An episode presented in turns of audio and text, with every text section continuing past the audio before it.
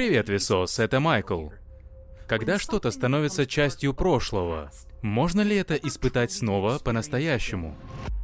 Очевидно, моя борода отрастет, но она уже не будет той же и отрастет на другом человеке, слегка постаревшем, ином Майкле. Но, конечно, бородатый Майкл из прошлого не исчезнет бесследно. Нет, он все еще существует в нашем разуме, как воспоминание, и в виде записей прошлого, на изображениях и в видео. Привет. Я слегка постаревший иной Майкл, о котором вы слышали. Я на 130 дней старше этого парня. Ого, 130 дней. Вроде не так уж и давно это было. Как оптическая иллюзия — это искажение нашего зрительного восприятия, временная иллюзия — это искажение нашего восприятия времени. Некоторые незначительные. Например, минута в очереди тянется вечность, а весь день с друзьями пролетает незаметно. Некоторые кажутся глубже. Вроде необъяснимого ощущения при просмотре кинохроники, на которой люди из далекого прошлого выглядят куда реальнее, чем обычно. Или то, как странным образом время незаметно ускользает. Например, песни, которые мне нравились в детстве, Wannabe, Mbap, Semi Charmed Life, настолько же старые для детей, рожденных сегодня, какими были буквально классические хиты, когда родился я. Как это может быть правдой? Я что, настолько старый? Хотя чему тут удивляться, я знаю, как работает время, и в то же время... Нет. Эти иллюзии нельзя назвать просто ошибками. Они — грани еще одного измерения пространства-времени. Измерение, которое дано нам не физикой, и не сказать, что дано в принципе, а измерение, созданное нашим разумом.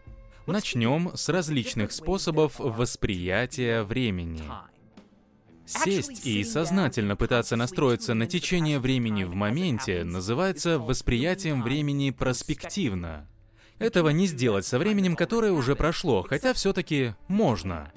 Если я спрошу у вас, без подглядывания, сколько вы уже смотрите это видео, скорее всего, вы сможете назвать догадку, в которой вы довольно уверены. Эта догадка возможна благодаря восприятию времени ретроспективно, измеряя его так, как оно видится в памяти. Обсудив это, мы готовы к первой иллюзии. Парадокс отпуска. Задержка вылета на 4 часа перед отпуском может ощущаться невыносимо долгой, пока вы ждете. Но как только вы прибыли, захватывающий день вместе отдыха пролетает незаметно. Эти ощущения относятся к проспективному восприятию времени. Неделю спустя ретроспективно задержка рейса часто воспринимается как мгновение, а день со осмотром достопримечательностей ощущается гораздо более долгой, большей частью вашей жизни. Это паттерны восприятия времени долго-коротко и коротко-долго. Какой из них вы испытываете, зависит от того, пустая ли ваша деятельность или насыщена событиями. Пустая деятельность монотонная, не стимулирующая, неважная для вас. А вот насыщенная, наполненная ощущениями, новизной, значительными изменениями контекста и вызовами. Я испытал это во время моей трехдневной изоляции. Пока я был внутри, время тянулось очень, очень медленно. Я боюсь, что сейчас только пятница. И еще уйму времени торчать тут. Но сейчас, годы спустя, сложно поверить, что я провел трое суток в этой комнате. Боже, а сейчас кажется, будто этого и не было вовсе. Считается, что проспективное течение времени ощущается быстрым, когда активность насыщена, потому что вам не до размышления о времени. Если вы этим не страдаете, а погружены в другие дела, то и не заметите, сколько времени прошло. Но для понимания ретроспективных иллюзий зададим другой вопрос. Ускоряется ли течение времени с возрастом? Многие из вас могли ощущать нечто подобное. Оглядываясь назад, кажется, что мое детство длилось так долго, а вот на третьем десятке время ускорилось, а четвертый несется еще быстрее. Популярное объяснение — теория пропорциональности. Согласно ей, с возрастом кажется, что время ускоряется, потому что каждый новый отрезок времени, который мы проживаем, меньше относительно всего прошедшего времени до. Год жизни девятилетнего — это 10% всей его жизни к тому моменту. Но когда тебе 30, очередной год добавляет всего 3% к прожитому. Исследования не предоставили доказательств, что недели, месяцы или даже годы ретроспективно вспоминаются как ускоряющиеся теми, кто старше. А вот десятилетия, да. И хотя это правда, что с возрастом нам кажется, что последнее десятилетие прошло еще быстрее, это касается только возраста до 50. После 50 скорость течения десятилетий выходит на плато. Основное объяснение, восприятие того, как долго длится промежуток времени, зависит от того, сколько можно вспомнить за этот период. В моей повседневной жизни много чего происходит каждые три дня. Но во время трех дней в изоляции практически ничего не происходило, и у меня крайне мало четких воспоминаний об этом периоде. Мой разум видит эту пустоту и воспринимает это как краткий отрезок времени. Поэтому, скорее всего, снижение частоты нового опыта и бурной новизны с возрастом означает, что мозг запоминает меньше событий. Получается, если подытожить, из-за того, что отдельных воспоминаний становится меньше за каждое последнее десятилетие, мы считаем, что они проходят быстрее. Размышляя об этом, поражаешься, сколько же моментов не запоминаются. Джон Кенник, автор словаря смутных печалей, называет осознание того, как мало дней запоминаются, Алика. С течением времени наше ежедневное конкретное восприятие произошедшего объединяется в обобщенное представление о том, как все было. Темы, настроение, общая картина. То, что было перцептивным, становится концептуальным. И концепции полезны, они снижают когнитивную нагрузку, выжимая детали, оставляя нас с обобщающей отфильтрованной сутью. Но еще они затушевывают реальность, что приводит нас ко второму искажению. Хронологические иллюзии.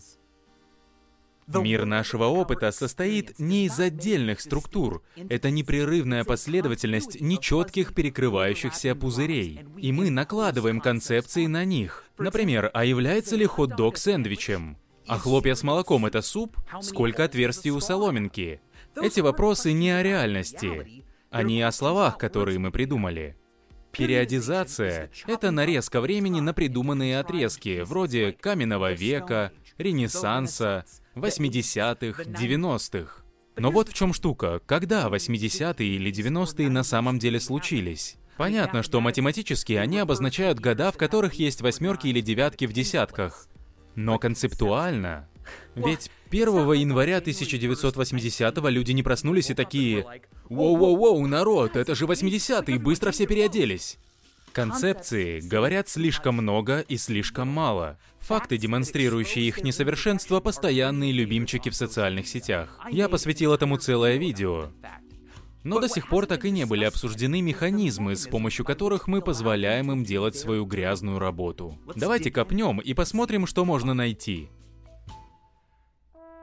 Если я попрошу вас лечь на пол в комнате без окон и часов и встать, когда, по-вашему, прошла минута, вы наверняка хорошо с этим справитесь, но если я попрошу вас подняться по прошествии 10 лет, по вашим ощущениям, это будет сложновато. Мы не способны ощущать и постигать длинные периоды времени. И еще мы не можем запомнить все, что происходит. Поэтому вместо восприятия истории в правильном масштабе и структурированно, я считаю, что мы часто используем то, как мы представляем минувшие события, чтобы разместить их относительно друг друга во времени. Один из способов, которым мы пользуемся для этого, я называю эвристика концептуального сравнения. Метод, в рамках которого мы пользуемся схожестью элементов в нашем представлении о вещах, чтобы судить об их временной дистанции. Если наше представление о двух предметах предполагает слишком уж разные временные эпохи, вполне естественно предположить, что в отрезке между ними происходило много чего. А если происходило много чего, то временной интервал между ними должен быть большой. И наоборот, если концепты не слишком отличаются, то и отрезок времени между ними должен быть не богат на события, а потому ощущается коротким. Это неплохая стратегия. Однако, тиранозавры вымерли 66 миллионов лет назад, а когда тирексы начали заселять Землю, стегозавры к тому времени вымерли уже более 80 миллионов лет назад. По отношению к тирексу, стегозавры были куда более древними, чем тиранозавры для нас. Вот еще пример. Когда мы думаем о Мерлин Монро, то представляем молодую женщину, старый Голливуд, гламур 50-х, американу, черно-белые цвета. Когда мы думаем о королеве Великобритании, то представляем пожилую леди на цветных фото в Англии и в заголовках новостей. Из-за того, что эти концепты весьма отличаются, мысленно мы помещаем этих женщин в разное время. От этого становится сюрпризом узнать, что они родились в один год. Точно так же может оказаться сюрпризом, что Анна Франк и Мартин Лютер Кинг-младший тоже родились в один год. И, если бы они были живы сегодня, то были бы моложе королевы Англии. Когда родилась Гарриет Табман, Томас Джефферсон был жив, а когда она умерла, уже жил Рональд Рейган. Это удивляет многих из нас, потому что наше представление об этих людях увязано с ними, когда они были взрослыми. Но Гарриет Табман было четыре, когда умер Томас Джефферсон, а когда она умерла, Рональду Рейгану было два. Хронологические иллюзии, помимо занимательности, частенько могут кусаться. Америка, как идея, закрепилась задолго до любого из нас с помощью подавляющего большинства событий, которые произошли до. Но Барбара Уолтерс уже прожила более трети всей истории Америки. А если вам 25, то вы уже прожили и были частью 10% истории Америки.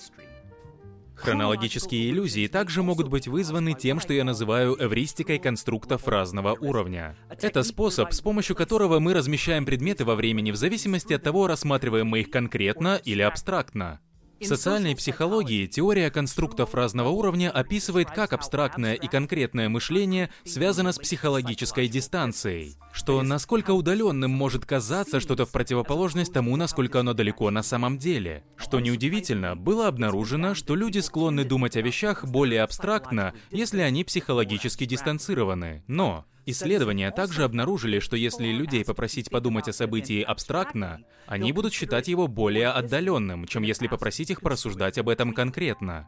Это может объяснять, почему некоторые события могут казаться дальше во времени или куда ближе, чем мы думали. Если событие слишком быстро теряет актуальность или внезапно замещается в наших повседневных размышлениях более срочными событиями, не связанными с первым, разум может сместить его восприятие на более высокий уровень, заставляя ощущать, что событие произошло давнее, чем на самом деле. И наоборот, если уделяется внимание низкоуровневым деталям события, которое продолжает быть важным, то из-за эвристики конструктов разного уровня будет казаться, что событие происходило совсем недавно, что на самом деле не так. Наша третья иллюзия времени порождается фактом, что время всегда движется вперед. Из-за этого психологическая дистанция, которую мы ощущаем по отношению к вещам, должна тоже постоянно меняться. Но так происходит не всегда.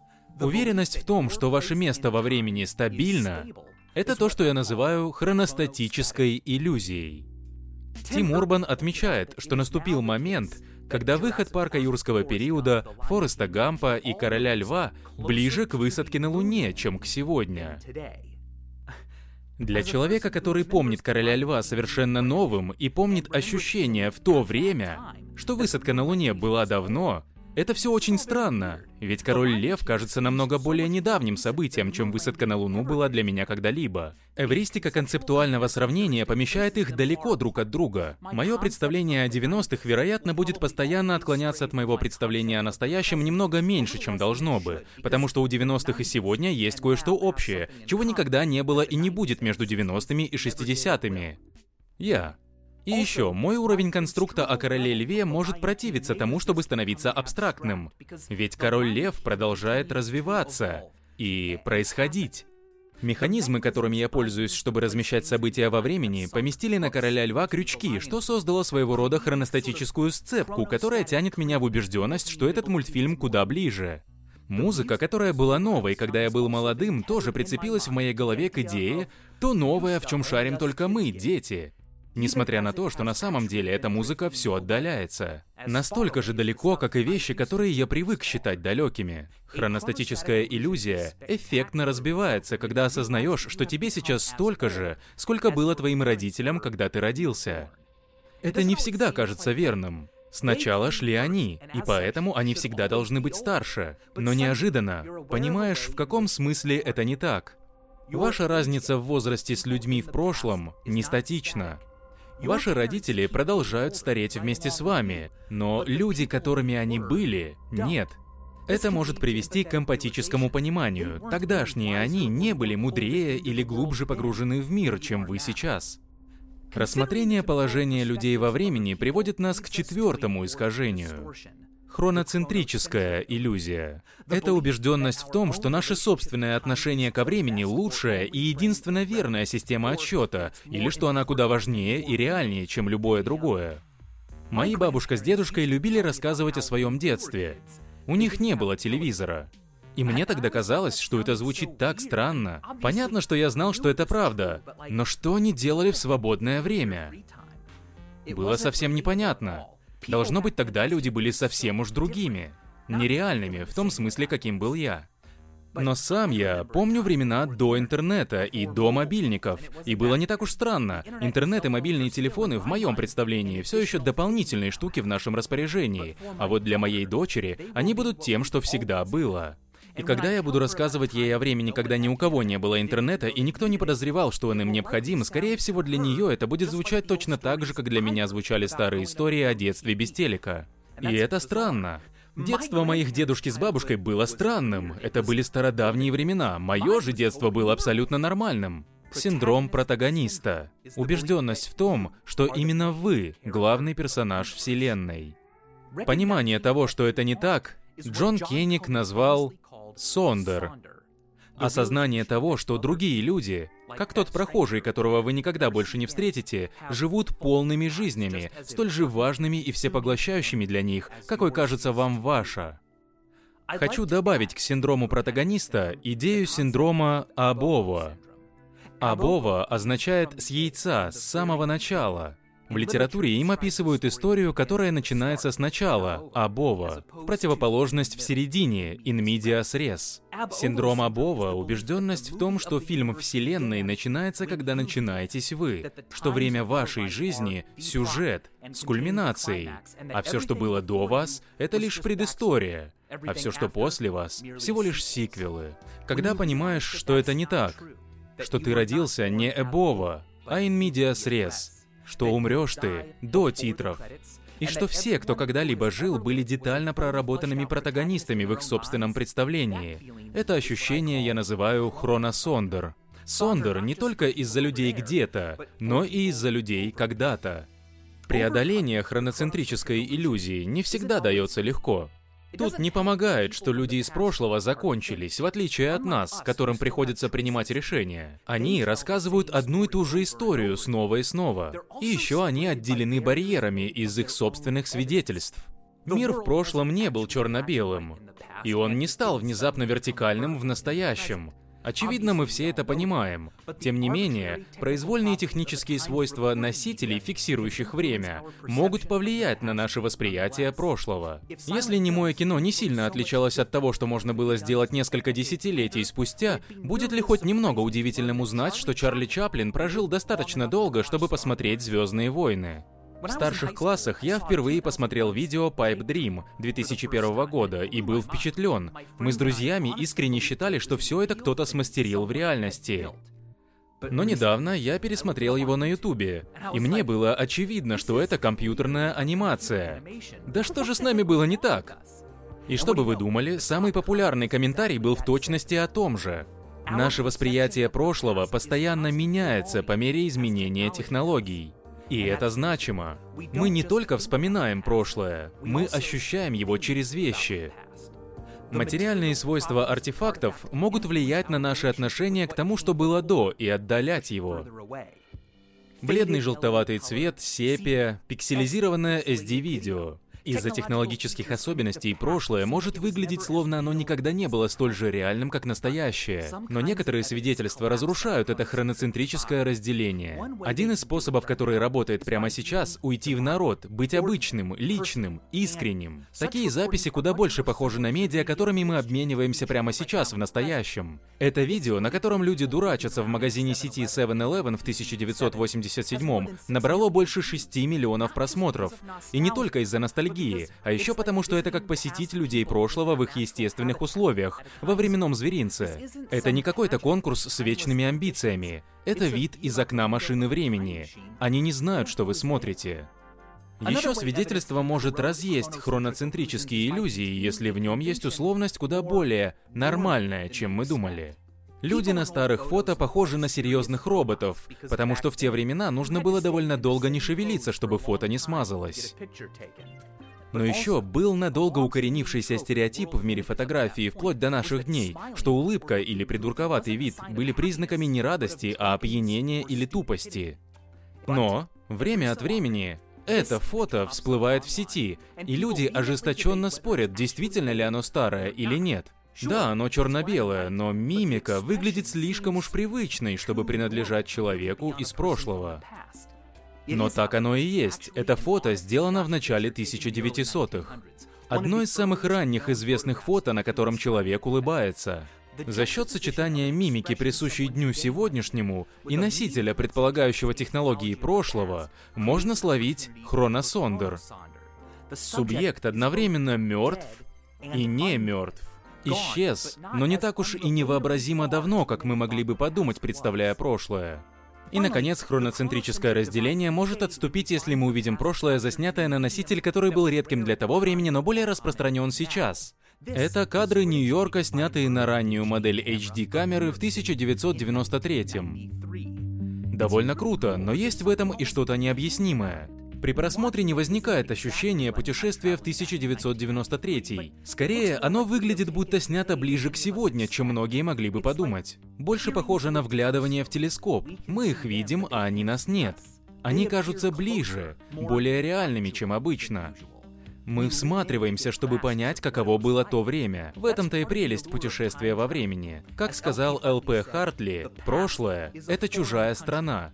Там они делают все по-другому. Однако, так было не всегда. Путешествия во времени не были типичным признаком фантастики до 19 века. Не потому, что люди не размышляли об этом раньше, размышляли, но прошлое и будущее не были насыщены интересными пунктами назначения, в том же смысле, в каком они интересны для нас сейчас. В 1008 году не было оскорблением назвать кого-то человеком прошлого тысячелетия. Тысячу лет назад культура и технологии вряд ли были незнакомы вашим родителям или их родителям, или более старшему поколению. И кроме воли Господа или богов, вы не ожидали, что они станут незнакомыми вашим детям или детям ваших детей. Тысячу лет назад не было вечеринок в стиле 80-х, потому что 980-е не особо-то отличались. Досовременные общества воспринимали настоящее как продолжение прошлого. Изменения считались временными возмущениями естественного состояния. Но сегодня настоящее для нас — это нечто особенное. Перемены достаточно значительны и быстры, чтобы нам казалось, что мы весьма отличаемся от родившихся 10 лет назад или еще раньше. Захари Шифман отмечает, нам не вдомек, что люди до 18 века не воспринимали себя подобным образом. Вместо истории у них была неизменная природа или сущность, полное понимание которой может быть затруднено или видоизменено, но ни в коем разе не создано событиями. Ностальгия существовала, но по моментам и местам, которые исчезли просто потому, что они были до или давно от здесь и сейчас.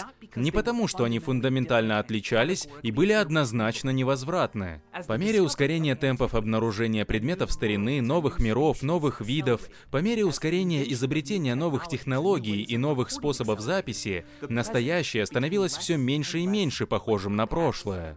Райнхард Казелик утверждал, что между 1750 и 1850 ускорение истории достигло такого уровня, что статичное или циклическое представление о времени требовалось заменить более современным видением, которое учитывает, что прошлое существенно отличается от настоящего.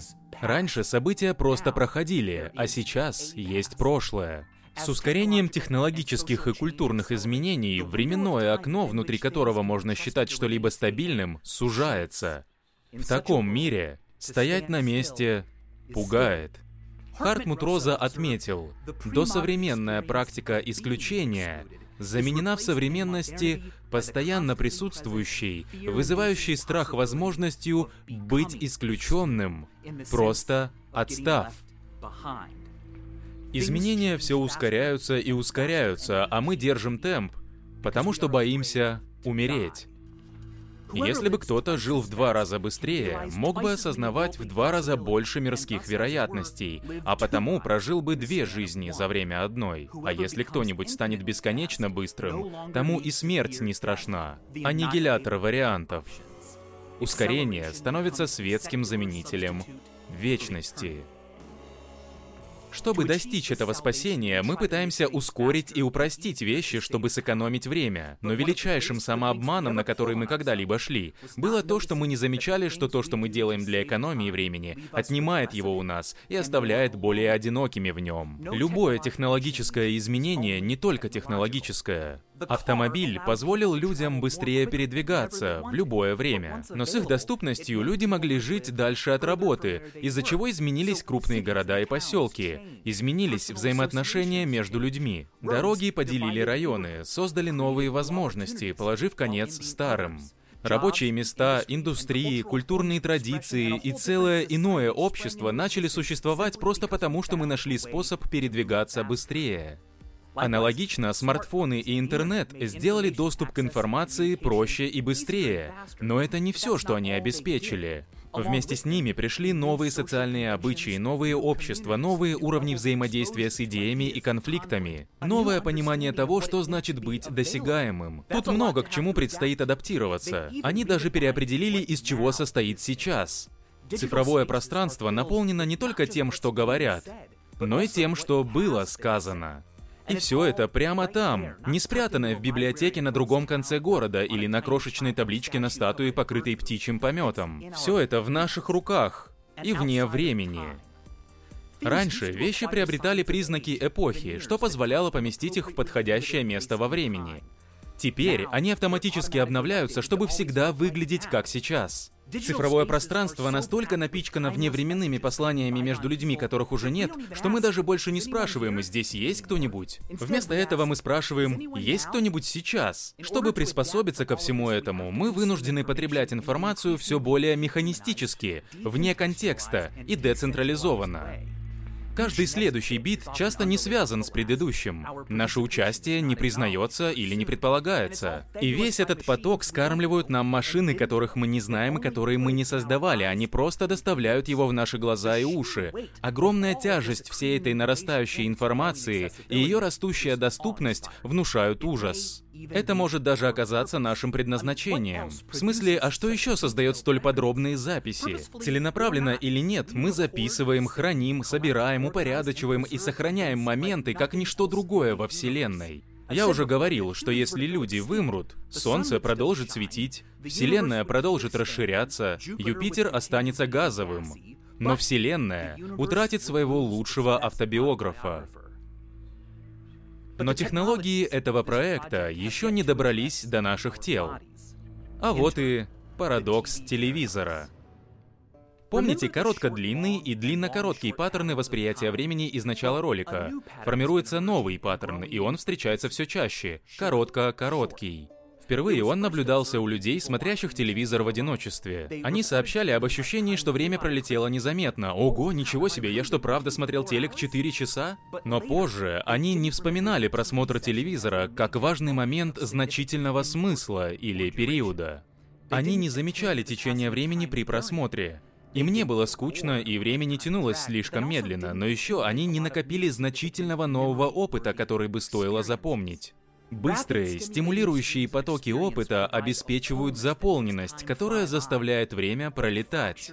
Но сегментированный, децентрализованный, односторонний опыт ощущается как не связанный с нами и нашей остальной жизнью. Ретроспективно они не заполняют много пространства, они сжигают наше время с обоих концов. Мы ощущаем быстроту времени в процессе и после. Интересно, что паттерн коротко-коротко не наблюдался у людей, которые вовлечены в контент, с которым у них есть связи. Например, вещи, которые дороги как память, с помощью которых они заводят дружбу, в которых принимали непосредственное участие. Так что темп жизни может высасывать из вас жизнь, но привязанность может вернуть ее вам. В будущем мы наверняка найдем способ, как справляться с негативными побочными последствиями получения быстрого опыта, которого жаждали. Может помочь развитие цифровых медиа, которые задействуют прочие органы чувств, более связанные с долговременной памятью, или создающие контекст для нас. Или хирургические решения вроде удаления частей мозга, которые заставляют нас непрерывно листать поток негативщины. Возможно, впервые любые тревожности будут считаться заболеванием, которое лечится медикаментами. Все это говорит о том, что мы живем в переходном периоде. Завоевание пространства делает мир меньше, и теперь завоевание времени сделало наши жизни меньше. Мы живем после покорения времени, но до его воскрешения. А в это время найдите время для того, чтобы время управляло вами. Скучайте, пропускайте, отставайте, ощущайте течение времени. Потеряйте счет времени, пока испытываете то, что может испытывать только ваше тело в одиночестве. Может, это будет не лучшее время вашей жизни, но у вас будет больше времени на саму жизнь. До скорого. Перевел и озвучил Voice Power.